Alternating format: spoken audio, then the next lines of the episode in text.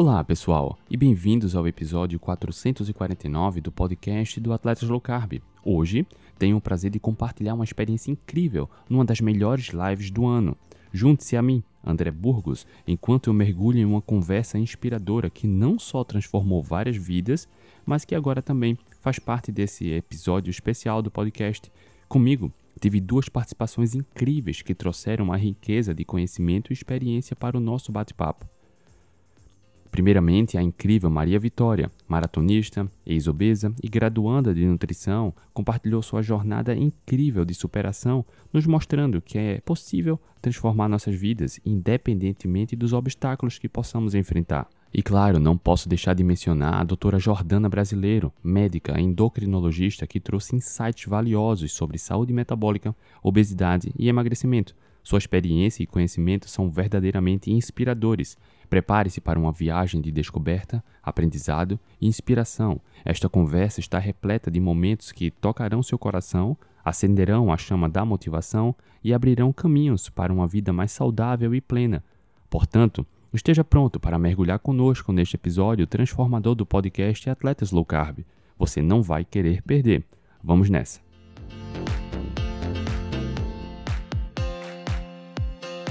Olá, muito bom dia, boa tarde, boa noite, seja muito bem-vindo, seja muito bem-vinda. Estamos iniciando mais uma live do Atletas Low Carb para a gente falar de um tema muito, mas muito importante, que é o tratamento da obesidade. Entender a causa e o que é possível fazer para tratar ou evitar a obesidade da maneira mais segura e sustentável. E para a gente falar sobre o tema, estamos recebendo uma profissional da área, a grande e respeitada doutora Jordana Brasileiro. Doutora Jordana, muito obrigado por ter aceitado o convite, seja muito bem-vinda. Olá, assim, é um prazer imenso, né, Maria Vitória? Obrigada pelo convite, André, obrigada por me receber, tá? Estou muito feliz de estar aqui com vocês. O assunto é importante, né? Com certeza, o prazer é todo nosso. Né? A gente só convida aqui profissionais realmente bons, profissionais reconhecidos.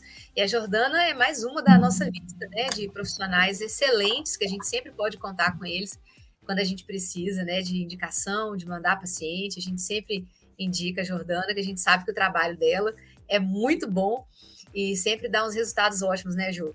É isso que eu ia dizer, a parceria vai colhendo frutos, né? Graças a Deus. É difícil hoje achar médico bom, né? A gente, a gente, tem uma dificuldade grande, né? Aí a gente fala assim, não, vai na Jo que eu sei que Acho lá ela vai estar um tratamento bem, bem bacana. Não, legal, né? É, a gente colocou, eu acho que foi a capa, né, como tratamento da obesidade, mas difícil a gente falar de tratamento sem contextualizar, né? Acho que contar o que é essa doença, né? Que é uma doença uhum. crônica, é uma doença progressiva e é uma doença silenciosa. Né? Eu queria trazer alguns dados, é, eu não sou muito boa de estatística, mas eu trouxe alguns, alguns recortes que eu acho que para colocar, assim, é, os pingos nos is, vamos mostrar o que, que a gente está, com quem que a gente está lidando, né? Então, assim, uma prevalência é, baseada no, nos dados de IBGE do ano passado, foi o último que eu consegui pegar, assim, mais, mais rapidinho, de que 60% dos adultos brasileiros estão em excesso de peso, tá? Um quarto da população adulta brasileira é obesa.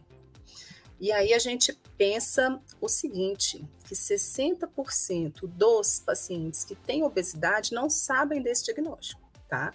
Então a gente tem que entender da onde saíram esses dados. Primeiro, é, esses dados saíram considerando um índice que a gente usa é, mundialmente, por ser um, um índice fácil, um índice prático, que é o IMC.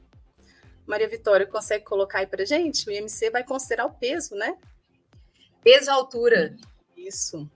Então, assim, é uma forma é, fácil de reproduzir, é uma forma barata, né? A gente precisa de uma balança e de, uma, de um estadiômetro para a gente medir a estatura e você consegue reproduzir.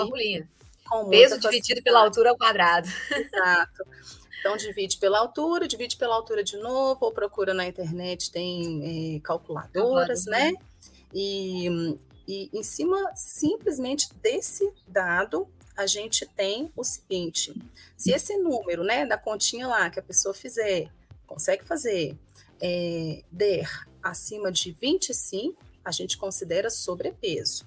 Acima uhum. de 30, obesidade. A gente vai ter grau 1, grau 2, grau 3. Mas não interessa, esse dado que eu falei de um quarto da população brasileira adulta é acima de 30, tá?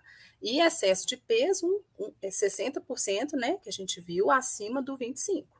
Então, assim, a gente tem aí um número é, enorme, né? É uma epidemia estudada do Brasil, mas reproduz mundo afora, né? Então, é, é uma epidemia mundial, né? Uhum. É, então, a gente está falando aí de, um, de uma parte do diagnóstico, né? É uma parte importante, a gente está falando de saúde pública, né? Mas eu queria colocar só mais um detalhe. É, é importante a gente entender que não basta o peso, a gente tem que colocar um outro dado, que é o entendimento da composição corporal, tá? E aí é, a gente começa a perceber que às vezes eu posso ter um paciente com IMC normal, mas que é um obeso, tá? É um uhum. obeso por composição corporal. É aquela conhecida obesidade central, né? A gente tem é, opa, desculpa aqui. A gente tem é, uma, uma centralização de gordura, tá? Então a gente tem, tem que tentar acrescentar mais esse cuidado na análise.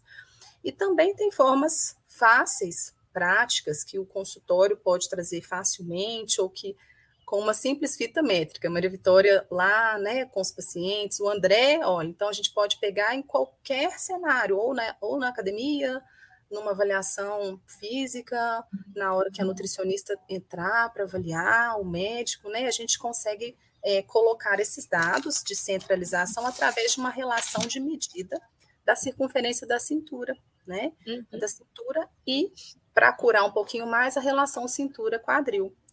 É, uhum. Eu não tenho. É, talvez a gente depois colocar esses dados para o pessoal, que também é, é, legal, né? A gente entender os números, né? Porque a pessoa pode fazer em casa, né? Então, uhum. É, falar rapidinho, né? Homem, a gente vai ter aí a, a cintura, né? A circunferência abdominal. Tem, tem dados para a gente poder é, medir certinho, a pessoa tem que estar tá de pé, né? A gente vai usar o maior diâmetro entre a última costela e aquele ossinho que, que vem da bacia, né? Exato. É, levanta e mostra pra gente, Maria Vitória. A modelo aqui, ó. O último ossinho da costela, ele tá mais ou menos aqui, ó. O último ossinho da costela. Perfeito. Até aqui, ó. Então Isso. você vai pegar essa faixa aqui, ó, mais ou menos em cima do umbigo. Meu umbigo mais tá ou aqui. menos em cima do umbigo. Perfeito. Você pega já... essa, essa, região aqui, ó. Isso, já mostra pra gente o quadril, Maria Vitória. a gente vai usar também a maior referência, né? O quadril vai estar tá aqui. Deixa eu para trás. Então, aqui, ó. O quadril, gente. Vocês vão pegar por aqui, ó. Aqui. Em cima aqui da dessa parte aqui, esse ossinho aqui, ó. Vocês vão pegar por aqui. Tem várias medidas, mas basicamente é aqui Isso. no quadril e aqui na cintura. Para poder avaliar. Então, a gente vai falar aí para homens, né, acima de 94 centímetros de circunferência abdominal, ficando mais grave acima de 102. Não assustem, a gente vê isso dia a dia, tá? É, não, é, não é nada incomum, tá? E mulheres 80, sendo mais importante, acima de 88, o risco vai aumentando, a gente vai falar o risco de quê também, né? E a circunferência cintura-quadril é nada mais do que uma, uma simples divisão, né? A gente vai dividir cintura abdominal por quadril, pronto. E aí a gente vai ter que a relação para homens, idealmente, ela é menor do que 0,95 e para mulheres 0,85, tá? Então, se a gente encontrar esses números alterados, a gente tem aí um diagnóstico obesidade central, tá? E, lógico, né, é, nós, médicos, a gente, é, a, a, própria nutricionista com uma avaliação de, de, de, composição corporal, às vezes por bioimpedância, a gente tem o educador físico faz por método de pregas, a gente tem métodos cada vez mais acurados para tentar é, trazer com mais precisão aonde essa gordura está, né? Eu quero saber onde ela está, tá? E em consultório, né, de uso clínico prático, a gente tem um exame muito interessante que é a densitometria de corpo inteiro. Não sei qual é a experiência de vocês, mas é um exame que eu gosto muito, é um exame bem interessante. É, a gente consegue, com bastante acurácia, né, ver o que, que é músculo, o que, que é osso, o que, que é gordura, e é muito educativo. Ele dá uma foto que não tem um é o padrão ouro, né? É o padrão ouro clínico, né? Assim, que de reprodução clínica. É. Né, no meu TCC eu estou usando Dexa, porque eu vou trabalhar com low carb Sim. e a gente sabe que low carb a gente perde muito no início, né? Mas a gente preserva massa magra. Só que se a gente usar a bioimpedância comum, a bioimpedância ela confunde músculo com água, né? Então você pode falar, ah, você está perdendo músculo com essa dieta, mas na verdade não é. Na verdade, você está perdendo líquido, você está desinchando no primeiro momento, e depois você começa a perder gordura, mas você tem uma, uma tendência maior a preservar a massa magra. Só que na bioimpedância comum você não pega isso, não você só pega isso no DEXA. O DEXA ele pega, ele divide, né? ele mostra o que é massa magra, o que é massa gorda. Então, por isso que eu estou usando o padrão ouro, DEXA, no meu trabalho, né? Que é com carb e diabetes. Justamente por isso, que o DEXA é bem melhor nesse aspecto. Perfeito. E e é isso. Então, a gente tem lá estimativas da gordura visceral, a gente vai ter estimativas da taxa metabólica basal, que a gente vai falar mais para frente também, tá? Então, é um, é, então, a gente falou, né? O peso é importante, onde essa gordura está é importante, mas por quê, né? Por que, que isso é tão né? importante, Por né? que a gordura da barriga é, é mais é, importante do que a da perna? É, eu, eu, que eu brinco com os pacientes, eu falo assim, gente, se essa gordura ficasse quieta debaixo da pele, não tinha problema, né? É, a questão é, ela infiltra as nossas vísceras, né? infiltra o nosso fígado, infiltra o nosso músculo, ela infiltra o coração e ela inflama, né? Então, acho que esse é o ponto é, principal. A gente vai dizer, né, que é uma doença inflamatória. E as células de gordura, então, elas produzem, vou chamar de toxinas, né? São substâncias inflamatórias. E o que, que essa inflamação faz? Ela agride as células normais, né? Agride os tecidos normais. Isso é, é a base do problema. Então, o problema é esse. A Disso a gente tem. Clínica, né? Exato, e é silencioso, né? Então, a gente tem a associação com uma gama de outras doenças. Então, a obesidade é fator de risco para outras doenças. Então, ser obeso, ser excesso de peso, ter obesidade. Olha, posso ter até o peso normal se eu tenho obesidade. De novo, eu repito, porque é o meu dia a dia. Pode ter IMC normal Exato. e ter um posso... obeso com IMC normal. É, a gente chama de falso magro, né? Eu posso falso ter magro. um paciente que metabolicamente já sofre os impactos disso, né? Eu tenho, às vezes, pacientes, vou dar um exemplozinho, né? De uma, uma paciente com ovário policístico magra, essa paciente tem resistência insulínica, muitas Era vezes. eu antigamente, eu tinha ovário policístico. Olha para você ver, Jordana, que doideira. Eu era atleta, treinava horrores, 100 quilômetros por semana, e estava desenvolvendo ovário policístico com IMC normal. E não sabia, Depois que eu né? descobri que isso era resistência insulínica, só quando eu lesionei, que aí eu comecei a engordar, ah, aquela coisa toda, é. foi que eu descobri, mas eu já tinha resistência insulínica mesmo sendo atleta. Pensa. Pois então, pois então. É a composição corporal que diz tudo, né? É, outro, outro, vamos dizer assim, jargão de consultório, né? Eu preciso ter massa muscular boa, eu preciso ter uma reserva muscular porque é esse músculo que vai deixar o meu corpo metabolicamente favorável, né? Ah, e, e, a gente busca, então, é, entender esses, esse, essa condição como um fator de risco e o que, vamos dizer assim, a, a saúde pública enxerga, né? O que a, a, medicina de tratamento enxerga, muitas vezes são as consequências, né? Então, a gente está falando de hipertensão, a gente está falando de, de, diabetes, a gente está falando de doenças cardiovasculares, né? O AVC, o infarto, né? A gente está falando de câncer, né? Uma uhum. condição que muita gente não sabe que tem uma relação, mas é muito bem estabelecido a relação o de obesidade. Né? Alzheimer, né? A gente tem câncer de mama, câncer de intestino, né? A gente tem é, é, documentado a apneia do sono e aí vai, né? Então, e qualidade de vida. Então, a gente está falando de é, tempo de vida e qualidade desses anos de vida que a gente quer ter a mais. Então, a gente precisa entender que a obesidade é a doença, tá? E a gente precisa, e quando eu falar obesidade, entenda todo esse espectro, né? Que a gente conversou, uhum. tá? Bom, é, e aí, vamos pensar também. Então, já falamos de, de o que é, né? Eu tentei botar um, um roteirozinho, acho, para ficar mais didático, né? É, o que a gente tem de, de consequências, mas e o que está por trás? E aí vocês conseguem me ajudar aí nos fatores, né, causais. Ótimo, jo exatamente, Jordana, eu, tava, eu deixei rolar, tá? Eu deixei rolar, tá maravilhoso. Tá, tá, não, não, tá maravilhoso. Olha só, a Jordana trouxe um dado no começo, mais da metade da população brasileira tem sobrepeso ou obesidade. Jordana, se a gente voltar uma geração, uma geração e meia, lá no início dos anos 1900, era muito difícil encontrar um adulto com sobrepeso ou obesidade. Encontrava, claro, mas era difícil. Hoje não só é comum, como a população infantil também está crescendo gorda e doente.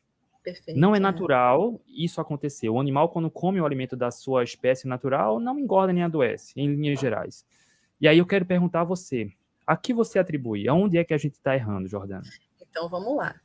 Acho que a gente já cai direto nesse raciocínio sobre as causas, né? O porquê essa doença aparece, né? E aí a gente tem na nossa frente uma doença que é multifatorial. Então, eu tenho que dizer que tem um, um, uma série de fatores, né, é, predisponentes, e a gente tem a base genética, né, causas exclusivamente genéticas, existem, minoria, a gente está falando aí de 5%, né, a gente tem, o que mais as pessoas às vezes ficam, parece esquisito falar isso, mas muitas vezes as pessoas querem que a gente encontre uma causa, outra doença, para explicar o porquê eu tenho um excesso de peso e não consigo lidar com isso, mas uh, também é minoria, tá? As, as, existem, né? A gente tem doenças é, é, endocrinológicas, doenças, medicamentos, a gente tem condições outras, exemplo da tireoide, né? Que Maria Vitória citou, é, que podem é, sim ser, serem causas de obesidade, mas é minoria, eu estou falando aí de 10%, tá? Aí a mas gente também está... pode ser consequência, né, Jordana? A, a tireoide pode estar bagunçada por conta, já é consequência, né? Só já de cara dois, né? As disfunções de tireoide e as disfunções do eixo dos hormônios sexuais também, que pode ser tanto causa quanto consequência, né? E isso também é dia a dia, né? É, e aí a gente está falando então de uma doença que, bom, tem uma participação genética, tem uma participação de outras doenças, ok, mas e o que, que é a base, né? Qualquer é o, o, cerne da questão? O cerne da questão é o estilo de vida, né? O estilo de vida contemporâneo. E aí a gente assumiu uma mudança, né? O estilo de vida né, é, de antigamente, comparando né, com o estilo de vida moderno, né? E, e, a, e, o estilo de vida, ele envolve alguns pilares, alimentação e exercício físico como os principais, né? Então, vou trazer outro dado, né, é, que eu peguei aqui, que o Brasil é o segundo país que ganha o título de mais sedentário, tá? É, a gente tem aí, então, ó, menos da metade da população adulta brasileira pratica exercício físico. Então, a gente está diante de um estilo de alimentação que não é saudável, a gente pode contextualizar o que seria uma alimentação saudável, o que não é uma alimentação saudável, e a gente está diante do sedentarismo, né, que é uma condição também muito importante, né, e expressiva em número, né. Uhum. Eu, eu penso que é isso. Então, a gente vem né, é, trazendo hábitos, né, novos hábitos, mudanças nos padrões de alimentação, isso é imprintado, isso é marcado desde a vida intraútero. Então, a gente sabe também, a literatura mostra para gente, é sim, é desde o que minha mãe fez quando eu estava na genética né? dela, exatamente. Se sua mãe bebeu, se sua mãe fumou, se sua mãe comeu errado, isso tudo vai impactar é. É, no bebê. Né? Exatamente. Né? E aí a gente está é, tá tá, tá se defrontando agora com esse aumento exponencial aí, né, de incidência, né, tanto na população adulta como na população pediátrica, né. Uhum. E, é. ô Jordana, voltando então também a um dos temas da live, né, a questão de medicamentos, eu vejo que as pessoas muitas vezes querem encurtar o caminho, né? Eu mesma, quando eu era mais jovem, né, eu não tinha a menor ideia uhum. de alimentação, de nada. E eu comecei a perceber que minhas calças estavam ficando apertadas, né? Eu comecei a engordar, aquele negócio começou a me incomodar. E eu comecei a procurar remédio para emagrecer. Eu também já tomei remédio para emagrecer. Quando esse dia tem o quê? Uns 17 para 18 anos. Eu era novinha, sabe? E eu comprava aqueles remédios que falavam que é, prendia a gordura, né? Que a gordura não era metabolizada. Esqueci o nome daquilo. É chama esse remédio? A gente vai falar. É, esses remédios que a, que a, gordura ela não é metabolizada e a gordura sai nas fezes, né? Porque a gente, obviamente, a gente sempre teve medo da gordura, né? Então, esse mito de medo da gordura me fez, quando eu era mais nova, tomar esse tipo de remédio achando que isso ia resolver meu problema. Obviamente, não resolveu e, e eu continuei naquele naquele ciclo e, aumentando. Então, assim, a gente vê que hoje os medicamentos para emagrecer, eles podem ser, de certa forma, um aliado, dependendo do que, do que cada pessoa apresenta, mas a gente sabe também que tem pessoas que vão diretamente para os medicamentos, achando que eles é que vão resolver o problema delas, sem que elas façam qualquer tipo de esforço, né, para poder mudar o estilo de vida. O que, que você pensa sobre isso? O que, que você vê na sua prática? Quando que você acha que realmente o medicamento ele tem que entrar como um coadjuvante? Em quais casos que o medicamento ele pode ser importante? É, mas só o medicamento ou a pessoa também tem que mudar estilo de vida? O que, que você faz hoje na sua prática? O que, que você vê hoje? Tá. É, eu não vou dizer só o que eu faço. Trouxe mais um dado que eu achei interessante, né? É, dado também de população adulta brasileira com obesidade, 60 por pesquisas de IBGE, né? 60% das uhum. pessoas com obesidade já usaram ou conhecem alguém que já usou remédio para emagrecer. Ah, sim. E essa é, essa é uma, sem acompanhamento médico, né? Uhum. Então, essa é uma prática, né? A prática da automedicação, do que funcionou com a vizinha, eu vou comprar e vou usar. É, muitas vezes Quais até. Risco, Jordana? Que tem de risco nisso, de, da pessoa se automedicar com medicamentos supostamente para emagrecimento? O que, que, pode acontecer? Problema renal, problema bom, hepático? O que, que, você já bom, viu? O, o, risco vai depender da classe que ela escolheu, ponto. Os medicamentos, eles têm um potencial de efeitos colaterais. Agora, eu uhum. acho que tem um risco que muita gente não percebe, que é de não resultado e de é, reganho, né? Então, às vezes a medicação ela podia ser uma super aliada daquele perfil de paciente se é, a gente selecionar melhor o perfil, né, de, de relação com a comida. Então, a, a, a cada né, perfil de medicação ele tem o seu paciente alvo, é, se a gente é, tem uma progressão de dose adequada, se tem um monitoramento adequado, se a gente efetivamente acompanha a resposta diante do. Estou falando só do medicamento, né? Se esse paciente adota as outras medidas, que isso é, a gente tem que frisar que é a base, né, realmente do tratamento, é, aliado à mudança de estilo de vida, sem dúvidas, mas é, qual é o tempo de uso, as pessoas não sabem. Então, o que a gente vê com grande frequência, é, isso aí é, é, arroz com feijão, é todo dia, né? É, porque eu converso muito e eu, e eu gosto de entender qual é a, quem é meu paciente sabe. Eu pergunto desde o peso que nasceu até o peso da infância, como é, porque são essas marcas, né, que a gente está buscando entender. É uma doença super complexa, né? Então é, é, entender a trajetória. E muitas vezes esses pacientes já são marcados por tentativas frustradas de uso de medicações, sem acompanhamento médico, sem acompanhamento é, nutricional, sem praticar exercício, e usam por tempos curtos, né? É, às vezes experimentam um ou outro efeito colateral que nem sabiam, né?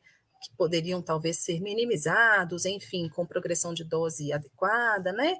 O fato é que você pode ter esse risco também de não ter um bom resultado, né? E, e ter naquela balança de efeito sanfona, né? Que a gente tanto uhum. conhece, né? Então, a, a prática ela é contraindicada, a gente, a, o tratamento medicamentoso, ele é uma, um aliado, né? Um aliado cada vez mais é, é, explorado, né? A gente tem classes em estudo, medicamentos novos chegando, medicamentos antigos sendo é, revistos, né? Medicamentos que já têm aprovação lá fora e que agora a Anvisa aprovou. Então, a gente está crescendo o que a gente chama de arsenal terapêutico, né? Mas sempre pensando nos pilares de um bom tratamento, como é para hipertensão, como é para diabetes, afinal de contas, é uma doença crônica, né? Então, é, é entender para quem, se eu posso, se eu não posso, né? Jordana, então quer dizer que o, o, o, tratamento com a medicação para emagrecer pode ser uma grande aliada, mas de nada adianta se o paciente não fizer exato, parte dele, né? Exato, exato. Isso é, é, é, bem é respaldado, não sou eu que estou falando, né? São as sociedades por trás, né? Que colocam para gente o tratamento medicamentoso, ele pode ser um bom aliado em qualquer fase da obesidade, é, mas não se pode deixar, né? De sedimentar a mudança de estilo de vida como é a, é a parte do tratamento que a gente chama de não medicamentoso, né? E essa é a parte que vai garantir é, a maior taxa de sucesso na manutenção do peso perdido. Essa é uma... O que é que o medicamento uh, promove no corpo que ajuda no emagrecimento? Vamos lá, vamos lá. Então a gente tem que falar de cada tipo, né? O nosso arsenal é pequeno, mas a gente tem algumas classes bem conhecidas, e se a gente for falando, as pessoas às vezes vão se reconhecendo aí, né? É, mas a gente tem uma, uma classe de medicamento oral das mais de estrada, né? Antigas, a sibutramina, né? A gente tem algumas medicações da época da sibutramina que foram é, pela Anvisa eliminadas, né? A sibutramina é uma medicação ainda aprovada no Brasil, mas contraindicada é, nas agências europeias, né? Lá fora não se usa. É, é uma medicação que trabalha o nosso cérebro nas áreas de apetite e saciedade, tá? Então é uma medicação interessante para o perfil de pessoas que comem muito, né, que não se sentem saciadas, né?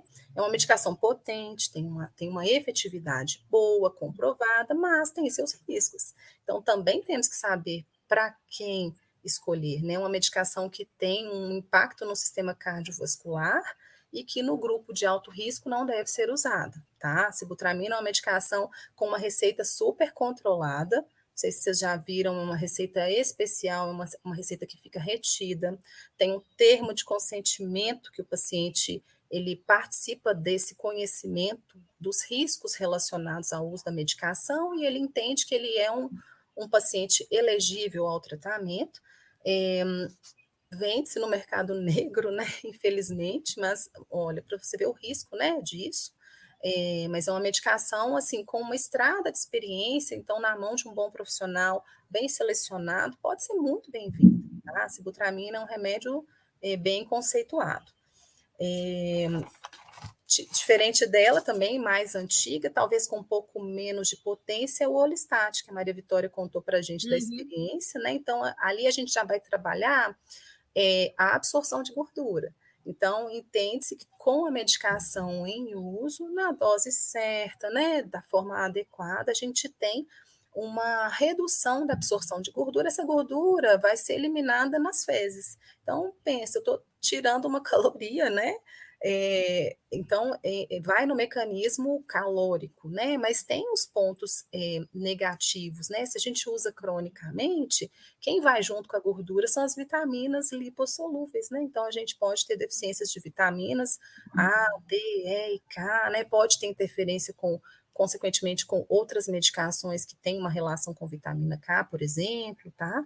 Então é uma medicação também fácil acesso, né? Tem pacientes que que usam é, erradamente, erroneamente, como uma forma de compensação, purgação. É, a gente já viu fórmulas é, mirabolantes que usam diuréticos, que usam orlistat, são mecanismos ruins, né? Formas erradas da gente empregar a medicação, mas é uma medicação também é, aprovada para o tratamento de obesidade. Aí a gente tem aquele grupo, né, de medicações que vão envolver um mecanismo de ação relacionada a um hormônio chamado GLP-1. Aí, assim, vou trazer os nomes comerciais, né? Exato. Então, a gente tem é, tudo no final das contas é uma coisa só em termos de mecanismo de ação, mas é importante a gente colocar que aprovado para a obesidade hoje, né, no mercado brasileiro, aprovado é Saxenda, a caneta, a liraglutida. É, uhum. Então, é outro que todo mundo está usando, ficou até em falta né, nas farmácias. É, a gente tem que entender que é, uma, é, um, é um tratamento que depende também de dose, depende de tolerabilidade aos efeitos colaterais iniciais. Então, muitos pacientes né? reportam náusea, né, que é um enjoo importante, às vezes o intestino prende, às vezes o intestino solta, né? É, a gente tem que colocar é, os pacientes que são pacientes elegíveis também, então tem alguns critérios é, específicos, né? Que Ô, Jô, e uma coisa interessante que as pessoas não, não sabem, né, que também não é falado, é que esses medicamentos, eles são muito é, importantes na perda de peso. Então, eles chegam a ter uma perda de peso grande, né, que é o que chama atenção e que faz as pessoas procurarem esse tipo de alternativa. O que as pessoas não sabem é que 40% desse peso perdido geralmente é de massa magra. Isso as pessoas não sabem. E massa magra é o que há de mais importante para a nossa saúde, para o nosso metabolismo. Então, pensa, a pessoa fala assim, nossa, eu emagreci, sei lá, 15 quilos, que geralmente a perda é nesse nível, assim, a pessoa pode chegar a perder 15, 20 quilos com esse tipo de, de medicação. O problema é que 40% vai ser de massa magra. A gente tem. Hum, peraí, tem um barulho aqui. Só um segundinho. Deixa eu fechar. Tranquilo.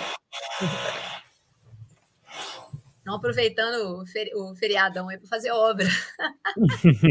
IMV, nada mais importante também para a manutenção do peso e até queimar, acelerar o metabolismo é manter uma boa massa magra, né? Exatamente, Exato. a gente sabe que uma das formas de aumentar o nosso metabolismo basal é a musculação, é ganhar massa magra. Quando a gente aumenta a quantidade de músculo, quando a gente aumenta a quantidade de músculo, a gente consegue aumentar o nosso metabolismo. Perfeito. Imagina, então você vai procurar uma alternativa para perder peso a qualquer custo, né? Você vai perder peso e vai perder músculo. Uhum. Ou seja, isso no futuro vai prejudicar a manutenção da sua do seu peso. Então, isso é um negócio muito complicado que não é falado. Então, as pessoas, ah, eu vou perder peso, beleza, só que você não vai perder só gordura. Você vai perder o que há de mais importante para a sua saúde. Exato, mas daí a gente volta. Tá atrapalhando muito, gente? Tem uma obra aqui do lado. Não, dá para dá ouvir bem. Dá para levar? Dá, então tá.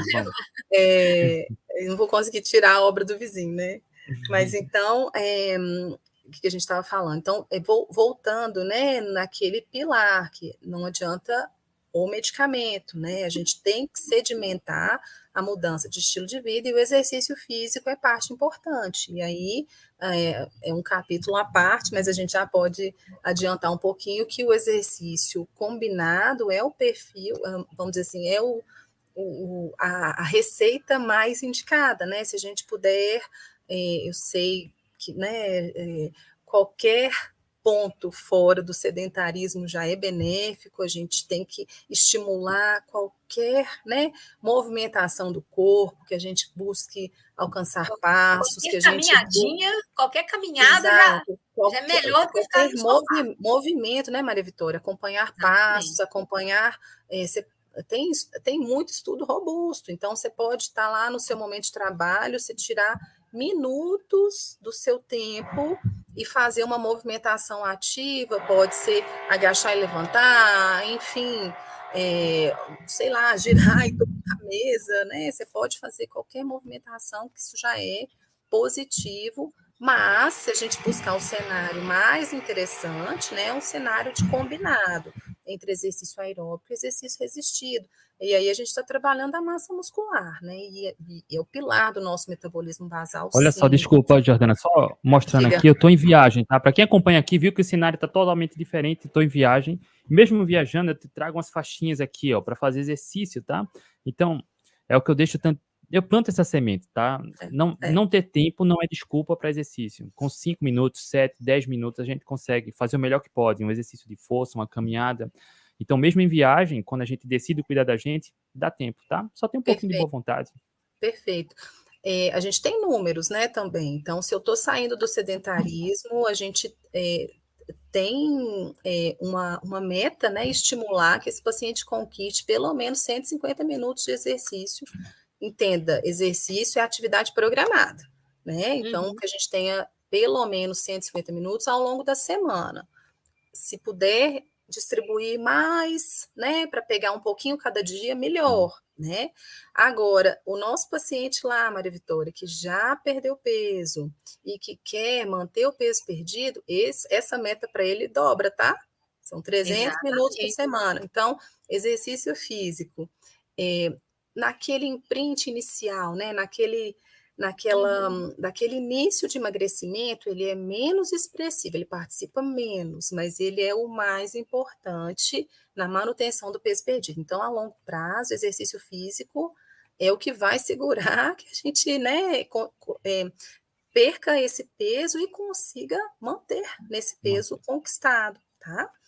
É, que mais? Voltando lá, né? Na, na, eu acho que falar um pouquinho mais da, da, da, da classe, porque da, do Ozempic, da, né, do, uhum. dos, dos análogos do GLP-1, porque é o que está né, é, é, é, disponível, tem uma ação muito interessante né, no sistema também que trabalha apetite, saciedade, tá? Então modula a saciedade.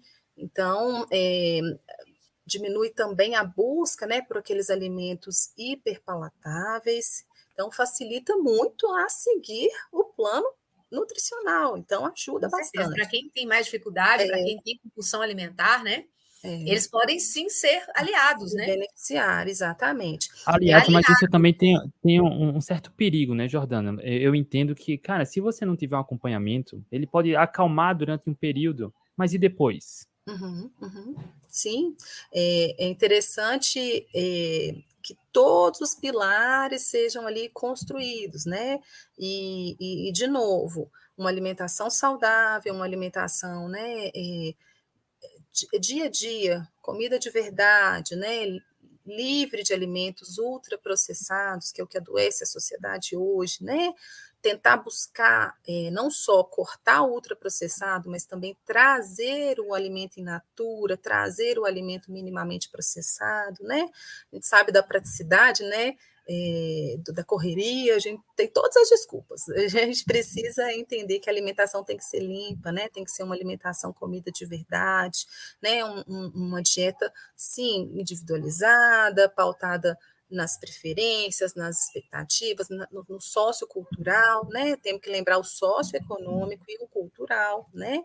Mas é, que, que, que tenda a atender esses princípios. Então, eliminar, né? Evitar ao máximo os ultraprocessados, as bebidas açucaradas, açúcar, né? É, é, isso tudo também é, é, bem, bem respaldado, né? Não tem outro caminho, né?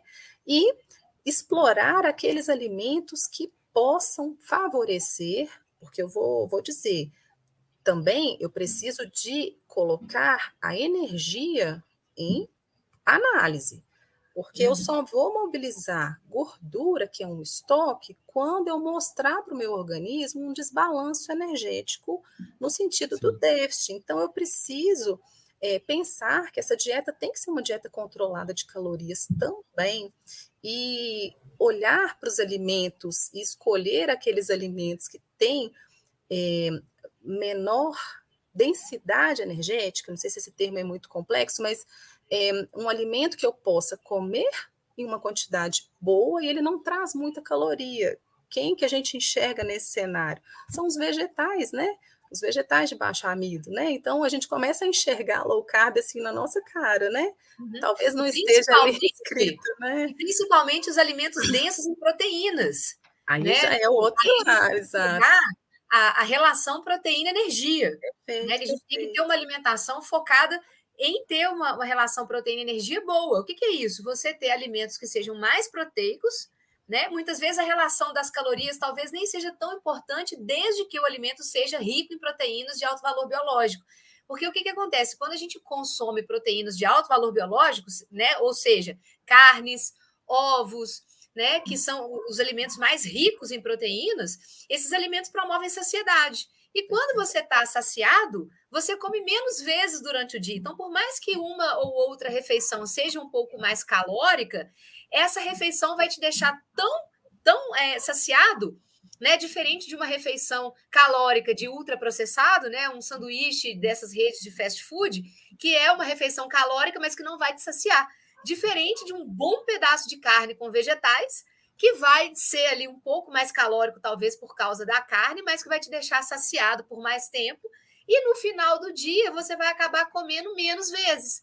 No final das contas, você pode fazer refeições mais calóricas, mas que serão é, é, uma quantidade menor durante o dia.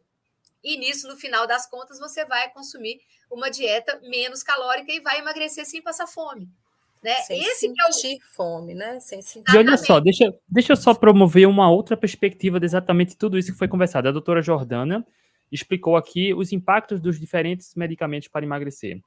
A Maria Vitória sintetizou isso traduzindo na alimentação. E olha só, tudo combina. Porque a medicação promove um impacto metabólico que só melhorar a alimentação promove a mesma coisa. Uhum. É a mesma é, coisa. Olha que interessante, né, Jô? Os principais remédios que você falou, é, os inibidores, os, os análogos de LP1 uhum. e os uhum. inibidores de SGLT2, né? A mesma coisa a dieta faz. A low carb Exato. faz a mesma coisa. Ela inibe a, a fome, né? ela aumenta a saciedade, é, ela faz uma liberação de, de, de, glicose, porque, na verdade, o, o, é, os glicosúricos, né, eles fazem a gente perder glicose pela urina. E a low carb, ela diminui a ingestão de glicose. Ou seja, no resultado final, a gente vai ter a mesma coisa que os remédios fazem, só que de forma natural. Né? É, a gente está trabalhando aquela relação glicose-insulina, né? Exatamente. De uma forma favorável, nos dois cenários, concordo. Agora, desculpa também, Jordana, tem um outro ponto. Quem sofre de transtornos comportamentais, é importante ter um acompanhamento com psicólogo, com, com psiquiatra, com porque a alimentação vai ajudar. Inclusive, vários estudos mostram que pessoas que sofrem, sofrem de transtornos comportamentais buscam conforto na alimentação, Sim, têm uma alimentação ansiedade. equilibrada, comem de tudo um pouco. E o açúcar, o carboidrato processado, refinado, acalma, mas depois volta pior. E volta pior. Então, normalmente, a gente conversou aqui já com alguns psicólogos e psiquiatras, eles também aplicam abordagem baseada em comida de verdade como ferramenta adjuvante. Então, Perfeito. a medicação isoladamente não funciona de nada se o indivíduo também não tiver uma ajuda, um suporte do outro lado, né? Perfeito. A fome emocional está agora no ar, né? A Anvisa aprovou uma medicação combinada de bupropiona com naltrexona, que é aquele é, que enxerga esse perfil de paciente, né? O paciente uhum. que tem o uhum. comer emocional, né?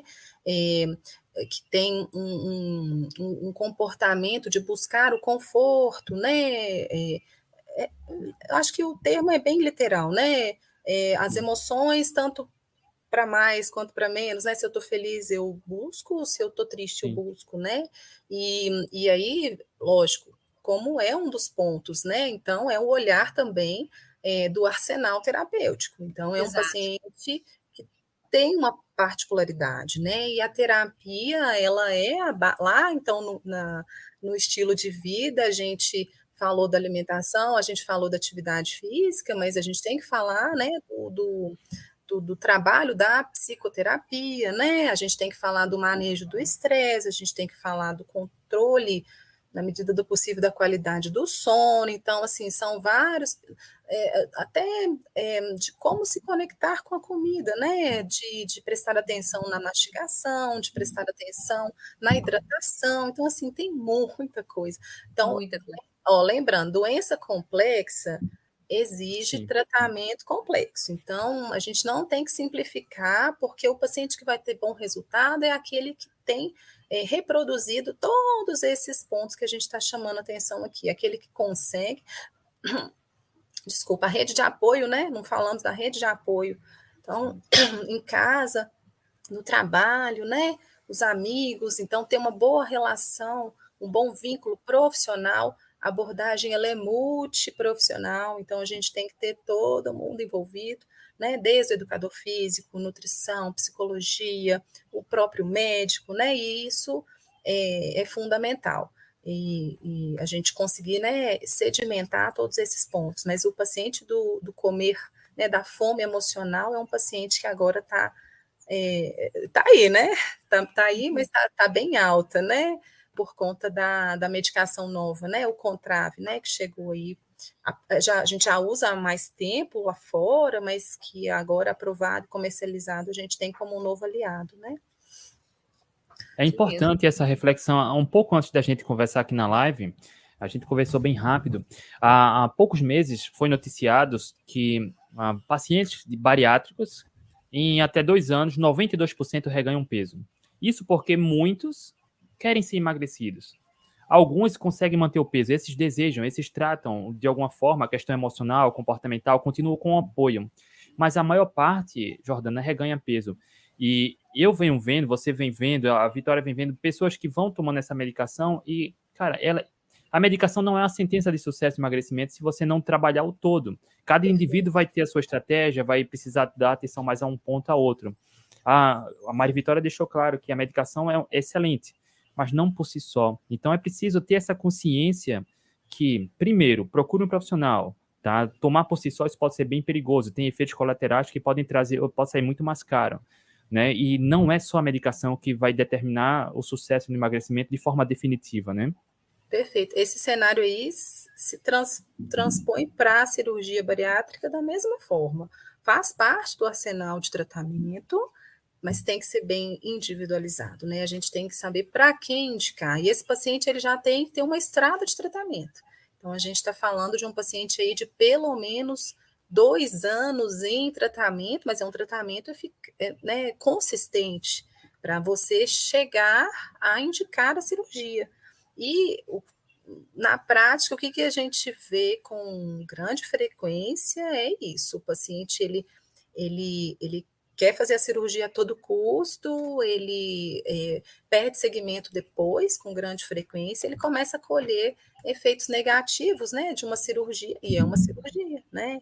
Então a gente tem, às vezes, é, é, deficiências vitamínicas importantes no paciente de pós, né, que não acompanha direitinho, é, ele pode ter um quadro de baixa massa muscular, né, isso é extremamente deletério, né, então, ou até comprometimento de massa óssea, então a gente tem que ter um, uma cautela é, na indicação e orientar muito bem, porque ele vai continuar é, dependente de um acompanhamento a longo prazo, né, Lembrando, a doença é crônica, a cirurgia ela é só uma parte do tratamento. Né? Como a doutora Jordana aborda o tratamento da obesidade em sua prática clínica? Poxa, é desse jeito assim, é com um tempão de conversa, né? É, é tentando conhecer é, desde né, do início realmente, conhecer toda a história, né? É, buscando então entender né, o contexto socioeconômico, cultural, as marcas que esse paciente já, já, já sofreu né, ao longo é, da vida, e a gente busca entender é, qual foi o momento né, da vida em que ele teve o peso máximo, e em cima do peso máximo a gente vai é, calcular metas, tá? Então a gente tem que ter meta, né? E a gente vai buscar metas que são metas palpáveis e metas alcançáveis. E a gente vai trabalhar aí os pilares, todos que a gente comentou aqui agora. Então, é, do maior peso né, da vida, a gente vai calcular, isso é, é número, todo mundo pode fazer e pensar e projetar, né? Que parece pouco, mas um emagrecimento de 5%, 3 a 5% do peso maior que esse paciente já teve, já representa, já traduz saúde, né? Já traduz o quê? Redução dos fatores de risco, todos associados à obesidade. E essa é uma meta inicial ótima. Vamos lá. 5 a 10% de emagrecimento é o que eu estipulo e é factível para os primeiros seis meses de tratamento, tá? É, não é, estou falando nada redondo, cada caso é um caso, mas a gente estou tocando aqui alguns números para a gente entender. É, o que eu sinto que muitas vezes acontece também com história é que muitas expectativas são irreais, são expectativas, às vezes, fora do que se é esperado que aconteça, né? Então, eu coloco os pingos nos is, já de cara. Bom, vamos colocar essas metas, quem é meu paciente sabe, a gente tem que ter um auto monitoramento, então a gente vai é, buscar 5, 10, 15% é uma resposta muito boa de emagrecimento. Lógico uhum. que eu vou querer o peso ideal depois, mas vamos trabalhando e sempre acompanhando. Então, a gente acompanha o ritmo, a gente acompanha é, a massa muscular, né? A gente vai acompanhando a massa muscular e a gente vai ganhando, é, conquistando novos hábitos, né? A gente vai conquistando exercício físico, a gente vai conquistando novos hábitos na alimentação e vai sedimentando. Né? E se nesse, nessa trajetória eu precisar de uma ou outra intervenção na parte medicamentosa, a gente vai né, é, acompanhando também né, a longo prazo. Tá? Então é, é, o dia, é o dia a dia. Tem que pesar tá? Quem dá mais certo é quem pesa, fugir da balança não é interessante, né? Não é para pesar todo dia, não é para isso tornar, né? É, é, Escravo também da balança, né? E tem gente que eu vejo que pesa todo dia. Ah, eu engordei 300 gramas. Eu falo assim, meu amigo, peraí, você não engordou 300 gramas, você tomou dois copos d'água. Pelo amor de Deus, né? Mas assim, manter contato, manter vínculo com a equipe, sabe, as consultas de, de obesidade são consultas que tem que ter um intervalo mais curto, né? Não dá para a gente ver o paciente uma vez por ano e, e achar que isso é um segmento, né? Então, é, a minha abordagem é essa, sabe? Eu, eu tento conhecer é, e vou colocando a, a, as, as metas e as ideias de, de, transformação na vida mesmo, né? Lógico. Jordana, na, na minha trajetória de onde eu estava ganhando peso, estava me tornando obeso, eu nunca fui procurar talho, mas eu cheguei a tomar shake achando que, cara, eu tô engordando, isso é normal e eu quero emagrecer. E eu cheguei a consumir shake que era vendido fácil em farmácia, que eu acho que ainda é. Depois de um tempo, eu percebi que existem chás à base de ervas para emagrecer. Alguns com marcas bem famosas, inclusive tem artigos publicados mostrando o risco de sobrecarga renal e hepática que essas empresas tiram, mas a gente consegue ver. E vez ou outra aparece uma notícia de pessoas que foram a óbito por conta desses chás, estratégias extremas. E eu quero trazer isso para reflexão. E eu quero saber a sua opinião.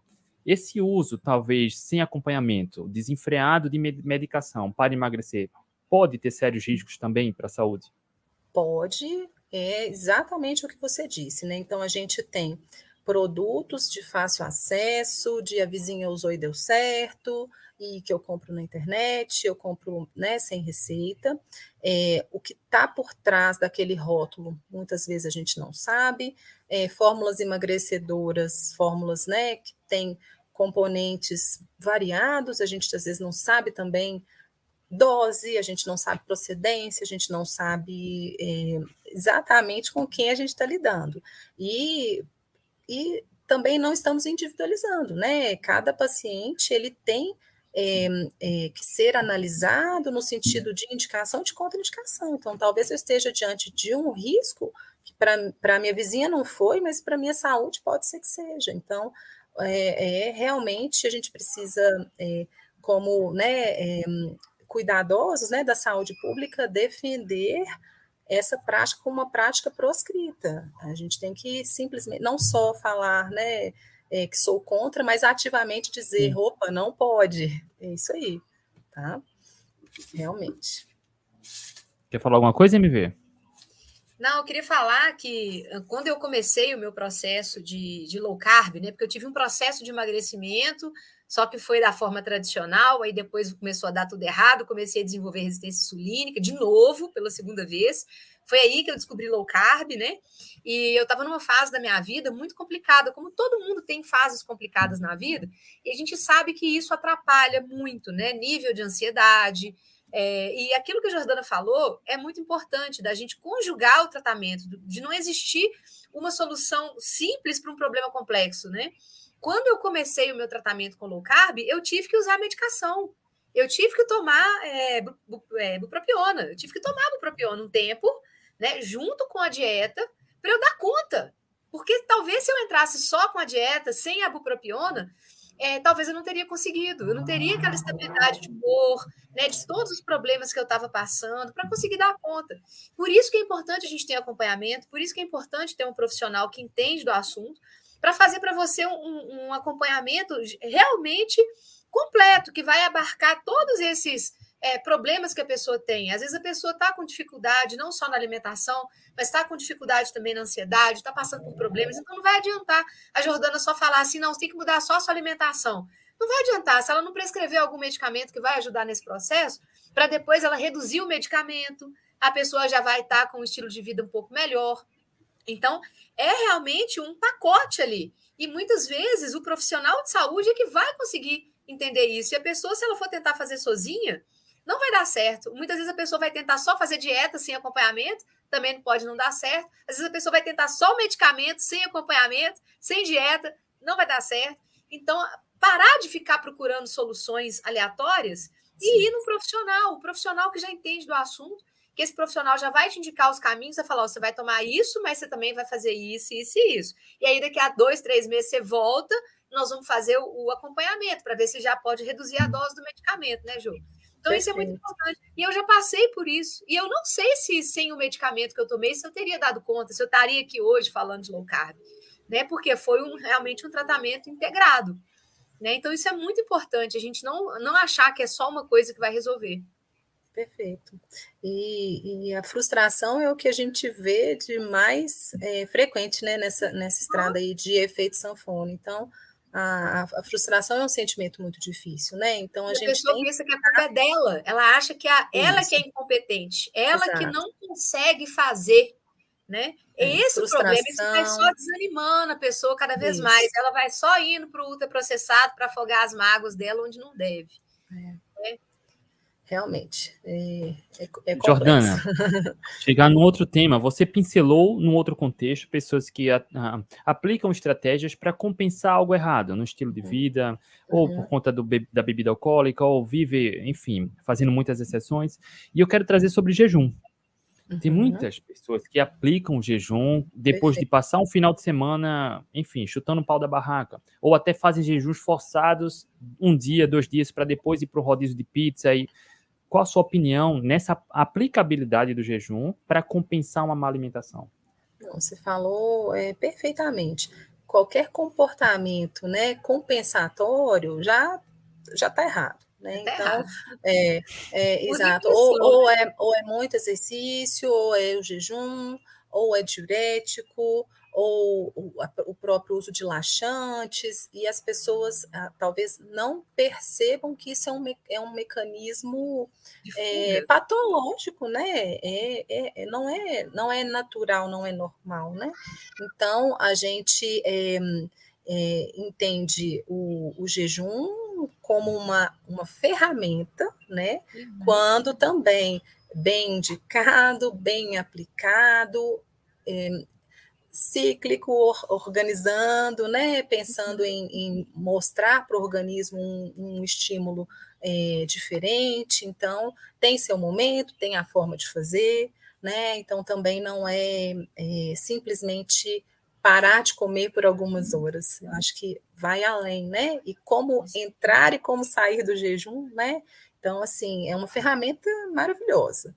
Eu, eu falo que é, eu não, não vivi o cenário de precisar perder peso, né? Mas eu vivi o cenário de precisar é, de ter uma relação, hum, diríamos assim, é, menos dependente de comer toda hora. É, eu tra trabalhei no serviço público, trabalhava em hospital, né?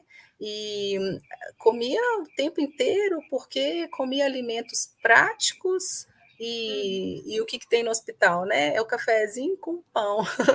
e, e, aí é, e eu sempre biotipo magro, mas assim, uma necessidade de ficar comendo o, o tempo inteiro. E aí eu trouxe é, alimentos densos nutricionalmente para o meu para minha primeira refeição, poxa, eu conseguia ficar horas ali de boa, né?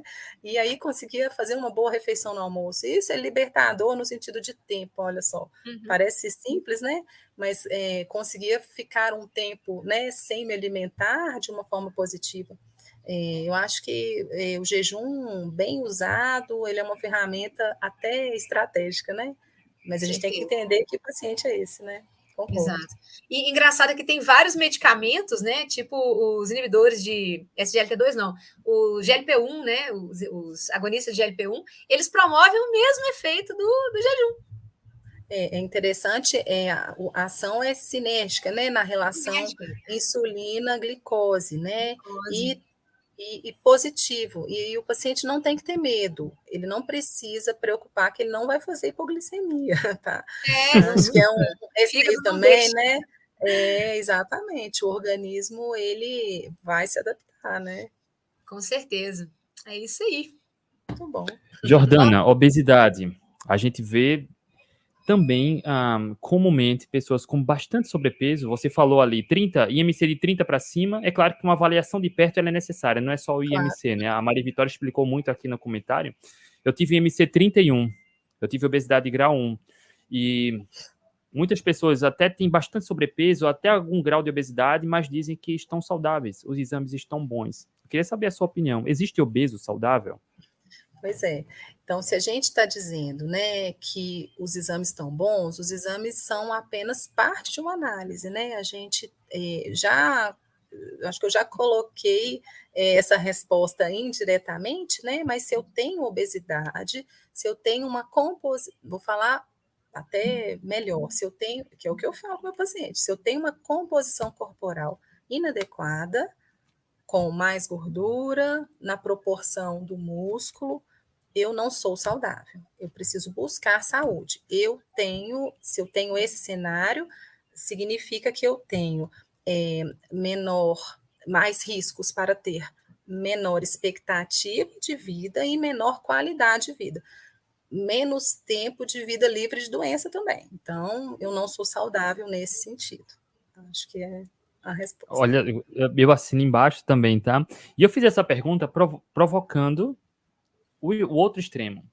Porque existem também uma crença de ter uma excelente composição física, boa massa muscular e também sou saudável. Olha só, a gente trabalha com atletas.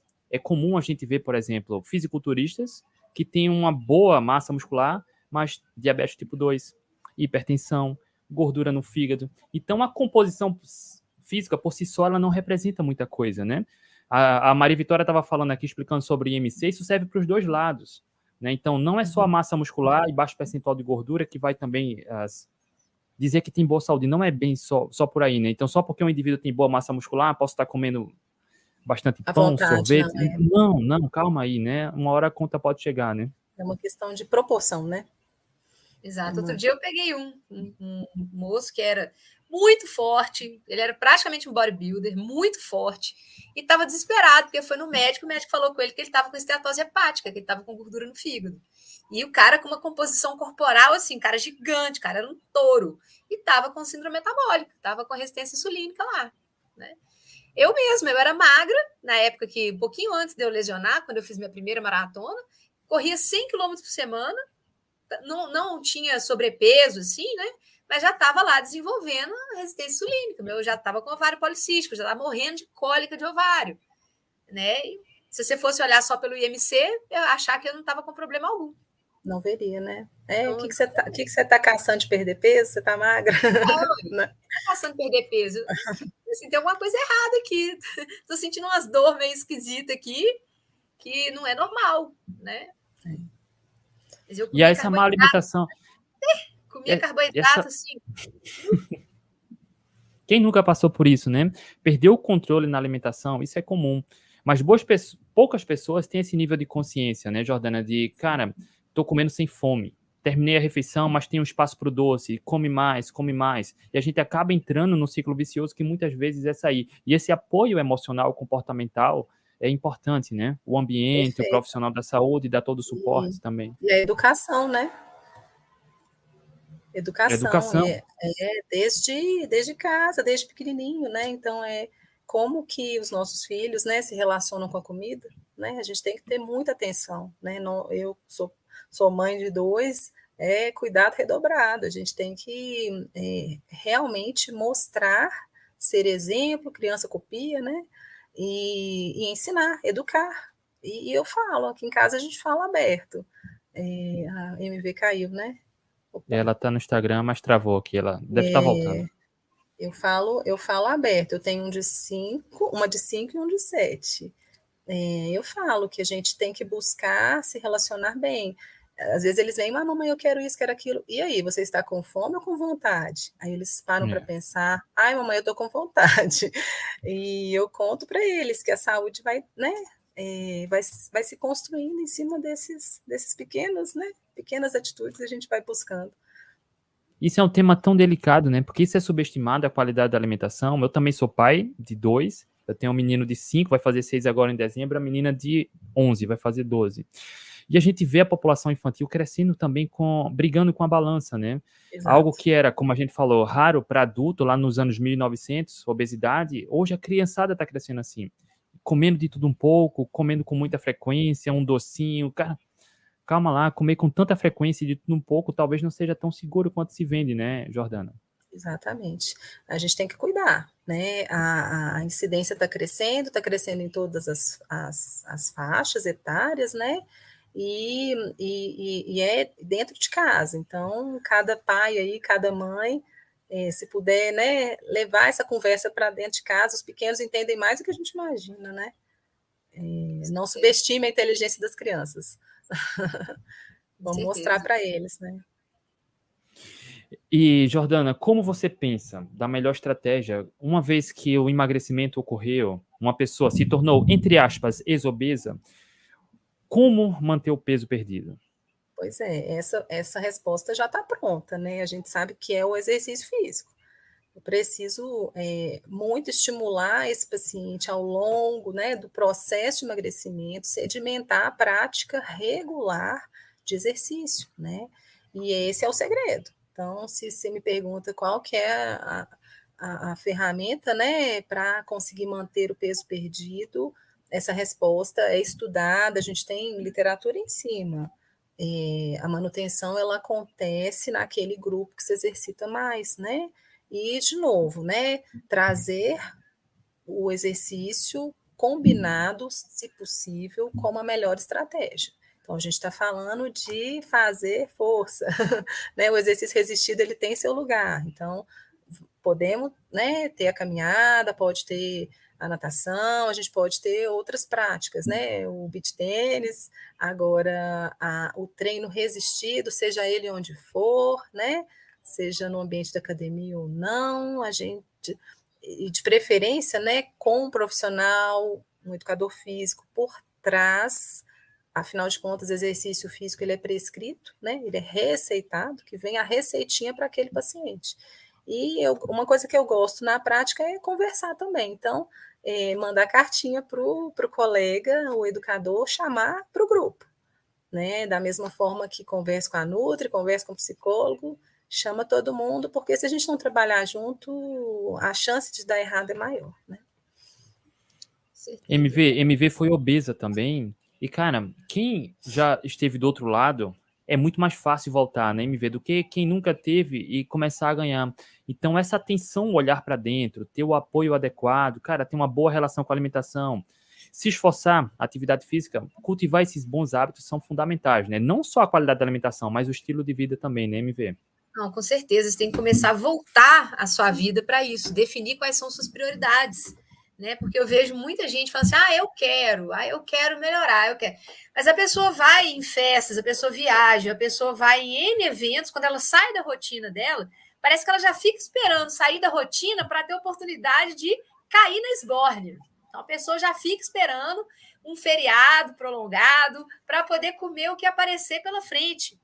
Então, assim, a gente tem que determinar o que é prioridade na nossa vida. Quando a gente determina o que é prioridade, pode ter férias, feriado, viagem, pode ter o que for. Se aquilo realmente for prioridade para você, você não vai ficar abrindo exceção só porque é feriado. Porque o nosso organismo ele não sabe o que é feriado, o que é férias, para ele todo dia a dia. E se ele tiver que adoecer, ele vai adoecer independente de ser feriado ou não, de ser férias ou não. Então a gente tem que ter um propósito muito certo, a gente tem que saber o que, que realmente você, é importante para você, né? E não ficar escondendo as coisas com desculpas, que a gente vê muito isso. A pessoa fala assim: não, mas eu bebo porque o meu marido bebe. Eu falo assim: você bebe porque você quer beber. Porque pode ser o marido, pode ser qualquer pessoa, ninguém vai enfiar a bebida na sua boca. Então, cuidado com essas desculpas. As pessoas criam desculpas mirabolantes para poder tentar justificar o que elas estão fazendo. Só que o seu organismo, criatura, não quer saber da sua justificativa. Ele só quer saber do que está entrando. Entende? Então eu vejo muito isso. Você tem que ter um propósito de vida. Ninguém vai te emagrecer. Não vai ser o remédio da Jordana, não vai ser a dieta da Jordana, não vai ser o, o exercício físico. Se você não quiser mudar, se você não botar na sua cabeça o que, que realmente é prioridade para você, você vai ficar o resto da vida querendo aparecer uma, um método mágico que vai te emagrecer sem você fazer esforço algum. E o mais bacana é que no início, sim, a gente tem que fazer um esforço, você tem que fazer um esforço mental, não é fácil, mas depois, é igual aquela lei da física, depois que você põe em movimento, é muito mais fácil você manter o movimento do que parar é para começar de novo. Então, as pessoas têm que ter um propósito de falar: eu sei o que é bom, eu sei o que não é bom. O que não é bom, eu não quero mais que entre na minha vida. Se eu já reconheci que isso daqui não é bom, eu não quero esperar uma oportunidade que vai ter um monte de gente fazendo errado para eu fazer errado porque tem um monte de gente fazendo errado. Eu não sou todo mundo, como dizia nossa mãe, né? Ah, mãe, todo mundo está indo. Não, mas você não é todo mundo. Então, isso é. que a sua mãe falou, que não é porque está todo mundo fazendo errado que você vai fazer errado também, que isso não é desculpa. Sacou? Então, gente, a gente tem que deixar as coisas. Eu gosto de ser muito, muito reta, muito direta com as coisas. Que eu vejo as pessoas sempre procurando uma forma de escapar da obrigação que elas têm com elas próprias. Não é para os outros que você está fazendo isso, é para você. E quando eu tomei essa decisão na minha vida de que eu vou mudar, e ninguém capaz de mudar a minha ideia, ninguém vai enfiar comida na minha boca, não vai. Isso, no primeiro momento, parece estranho, assim, a sua família começa, né, os amigos, não, fulano tá, né, parou de comer com a gente, fulano tá assim, e começa a te oferecer coisas, eles começam a te testar, eles começam a te enfiar coisa, não, porque deixa de ser bobo, não é assim não, você tem que comer, ou é só hoje, é só hoje, um pouquinho pode. As pessoas vão te testando, as pessoas vão falando que você é trouxa, que você é bobo, que você é besta, né? Mas a partir do momento que elas veem que você não sai do propósito, elas param de te oferecer. Na minha família, os meus amigos, eles já são assim. Eles me convidam para as festas, eles já sabem que eu não vou comer. Eles já sabem, eu levo minhas coisas. Eu falo, gente, não tem problema, pode se deixar de me convidar, não, tá? Eu vou. Vou com o maior eu não estou indo na sua festa para comer sua festa, não. Eu estou indo na sua festa para poder confraternizar. Eu vou para poder ver as pessoas, para bater papo, conversar. Não preocupa com comida para mim, não. Me dá uma água mineral com gás e o resto eu resolvo. Entende? Então, com o passar do tempo, as pessoas elas vão aliviando. Mas você tem que ter um propósito muito bem definido na sua cabeça para você saber o que, que você quer. Porque se você ficar sempre cedendo, sempre arrumando uma desculpa, sempre tendo qualquer coisa para poder justificar, cara, você nunca vai conseguir. E vai sempre ficar se achando culpado. Ah, mas sou eu que sou incompetente. Não! É porque você simplesmente ainda não teve esse propósito, sabe? Esse ponto de virada que você fala daqui para frente, eu realmente sei o que é bom e o que não é bom. E o que não é bom não vai entrar na minha boca. Ponto. É. é isso. Você tem que ter esse ponto de virada, cara. Sacou? Você vai sofrer? Vai. Já estou avisando, você vai sofrer. Só que você tem que escolher qual sofrimento que você quer para sua vida. Qual sofrimento que você está afim de aturar? Você está afim de aturar sobrepeso? Você está afim de aturar você não aguentar subir dois lãs por escada? Você está afim de aturar um diabetes? Você sabe o que, que o diabetes causa em sua vida?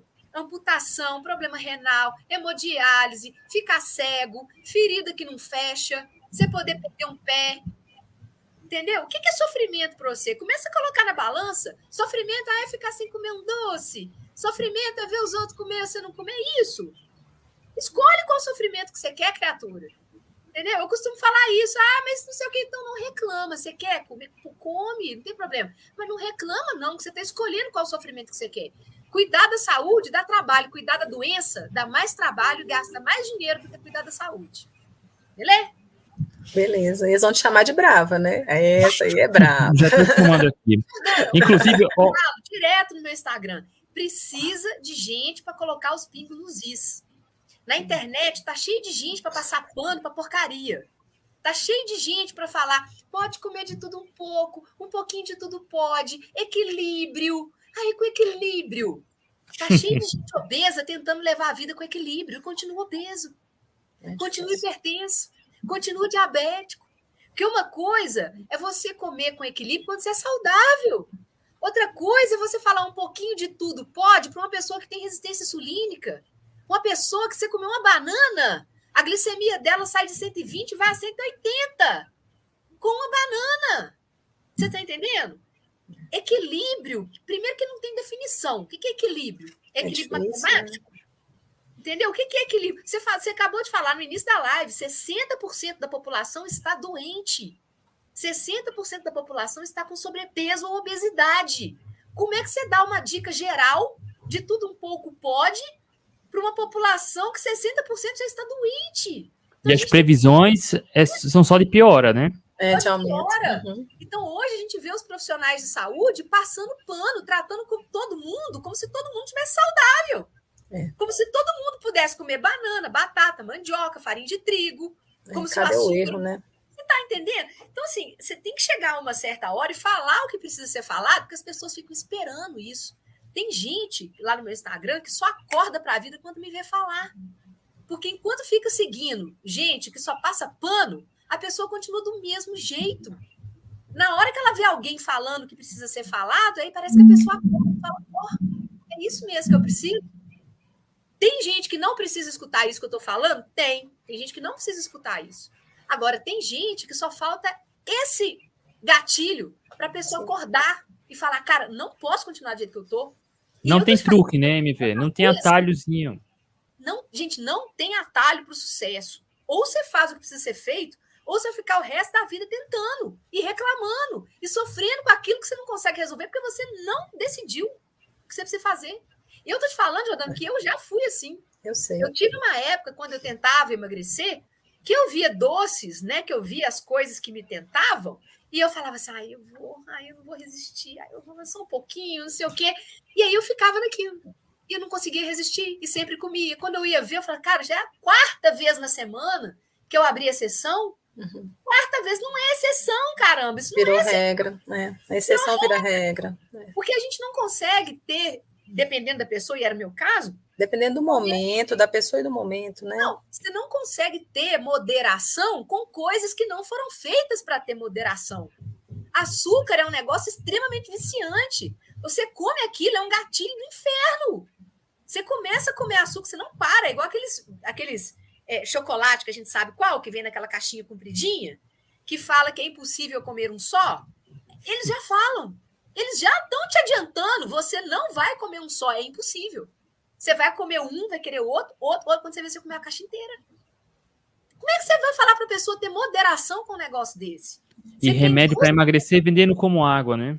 Exato. A indústria alimentícia, ela é feita, projetada, contrata pessoas, especialistas. Agora, até evolução humana eles estão estudando, contratam biólogos para poder estudar a evolução humana para saber o que, que eles vão colocar no produto para induzir seu cérebro a querer mais.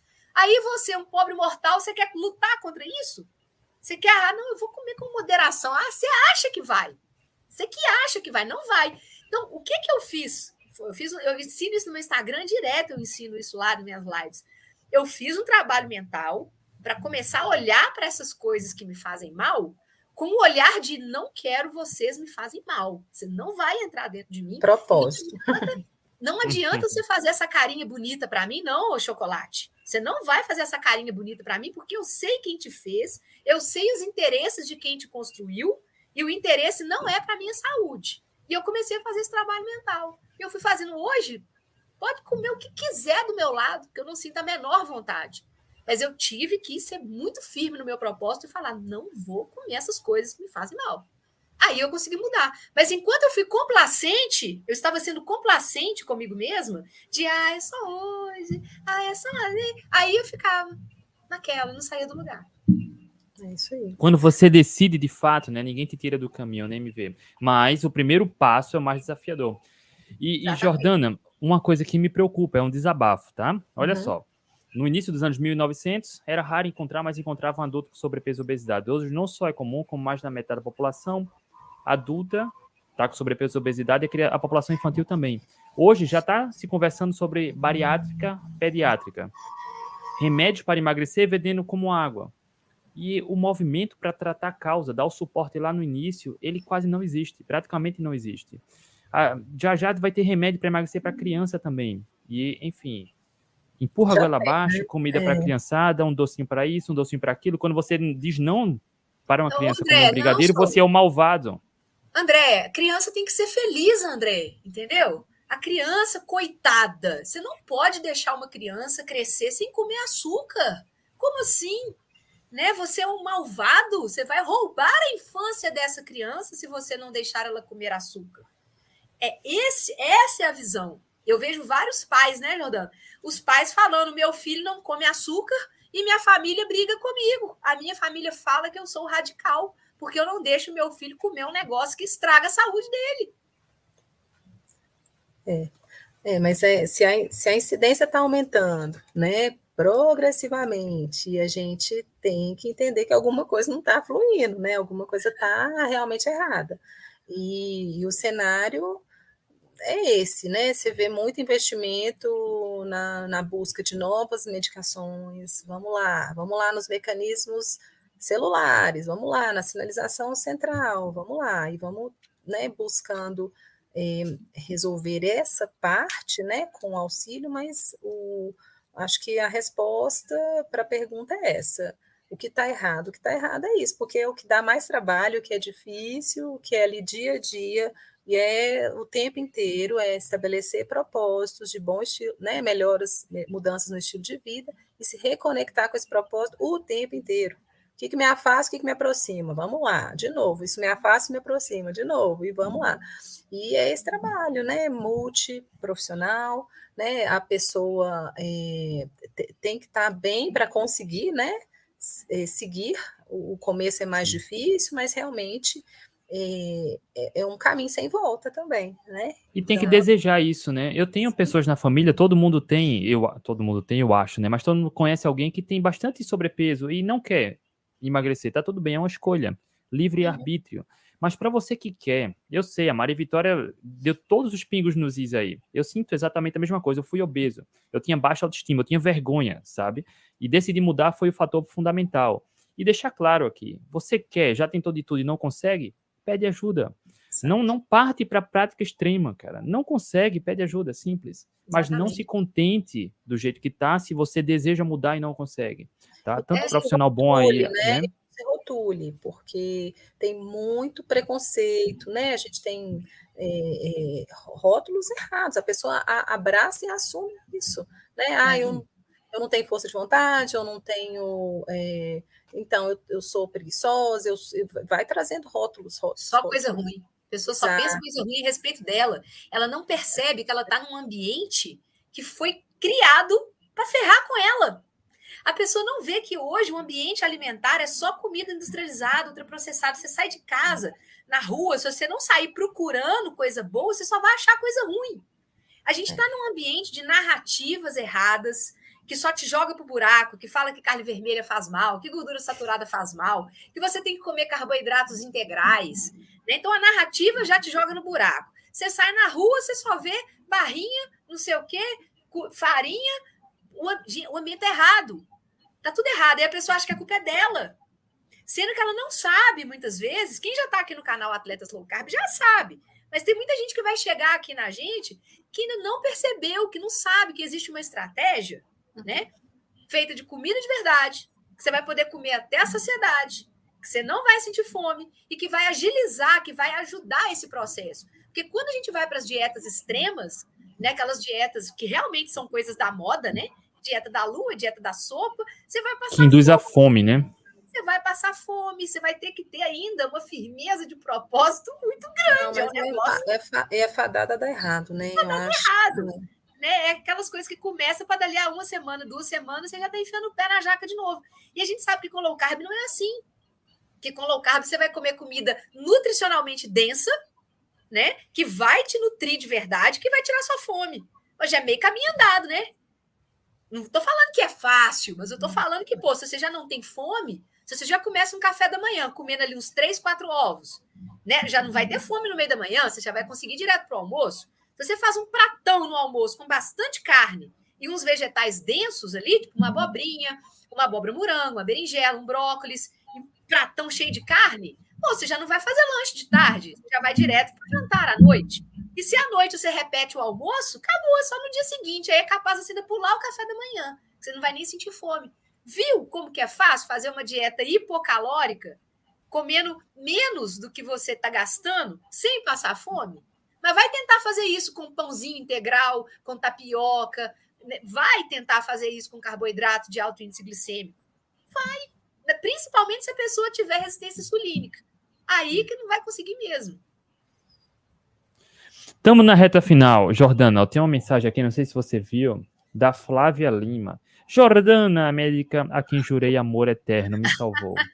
Eita, obrigada, Flávia. Moro no coração. Deixa eu mais comentários aqui. Tem vários não consegui, Não consegui ler nada. É. Tem várias, e várias, vários pacientes da Jordana aqui. O Instagram não consegui nem olhar para lá de cá. Fiquei só no computador. Cara, e enfim, vamos seguindo aqui. Tem, tem vários comentários. A Gisela perguntou aqui: como analisar o exame DEXA? Tem algum site com os valores de referência? É um exame com análise é, profunda, então precisa de um profissional habilitado, tá? É um, é um, um exame com uma riqueza enorme de informações e a gente precisa sentar e analisar dado por dado. É, caso a caso aí. É. Varia muito de acordo com a idade, estilo de vida, pesos. Tem que cruzar é. vários, vários tudo, indicadores ali para saber é parametrizado. É, é, tudo é parametrizado. Um diagnóstico único, né? Às vezes a pessoa pergunta assim: o que, que eu tenho que fazer? Eu falo, oh, cara, você tem que consultar, velho. É. Quem dera se tivesse um jeito de você sair falando para todo mundo o que, que cada um tem que fazer. Isso é muito bom, assim. Né? É, para a saúde pública aqui, eu acho que é o que a gente está fazendo já é um, um, um, um, passo, né? A gente já está é, orientando, educando, né? trazendo informação. É, lembrar que o peso né, é, uma, é uma informação também, e muita gente não vai saber nem dessa informação né, do IMC, mas usa a fita métrica, gente. Vamos lá medir a circunferência abdominal, é outro ponto também. Isso aí dá para fazer e olhar na internet, a gente vai ter vários vários, né, várias ferramentas lá para trazer o parâmetro. A DEX já é um pouco mais aprofundado. Tá? É. Jordana, quais são os principais efeitos colaterais dos remédios para emagrecer? Então, dependendo das classes, né, a gente tem que ter o cuidado na parte eh, do sistema cardiovascular, então um paciente tem que ser elegível, tá? Então não pode ter eh, alto risco cardiovascular, né? A gente tem que tomar cuidado com a pressão, a gente tem que tomar cuidado com frequência cardíaca, arritmias, né? É, tem muitos medicamentos que causam insônia, piora a qualidade do sono, né? A gente tem medicamentos que trazem é, efeitos gastrointestinais, então a gente tem aí é, enjoo, piora do refluxo, constipação. É, então, assim, num, num, pacote como um todo, é, né, de uma forma geral, efeitos colaterais, sim, a gente tem que saber que existem, né? E selecionar melhor o paciente, cuidar da, do, do, jeito de apresentar a medicação para o paciente. Você é. minimiza o potencial dos efeitos colaterais. É. Você tem remédio, por exemplo, igual o Orlistat, que você pode ter uma diarreia no meio da rua. Tem paciente que passa aperto, tá? Então, assim, é tomar cuidado mesmo. Então, fazer aquela pergunta para a gente encerrar bem provocativa: se a boa alimentação promove exatamente o mesmo impacto metabólico que ajuda o emagrecimento da alimentação, quais seriam as consequências de melhorar a alimentação? Junto com o exercício físico, não vou deixar de falar, é o pilar do tratamento. Então, a gente precisa de uma alimentação saudável, exercício prática, né, de atividade física regular, né, para sedimentar o tratamento dessa condição tão complexa que é a obesidade vai, vai por aí que dá certo. né? Rapaziada, show de bola. Né? Viram como a Jordana entende do assunto. É um tema delicado, complexo. Em linhas gerais, é simples reverter, é porque é melhorar hábito, mas é tão desafiador fazer isso. Para muitas pessoas, é desafiador, é preciso ter um acompanhamento. Muitas vezes, vezes vai ser preciso um tratamento medicamentoso, outras intervenções.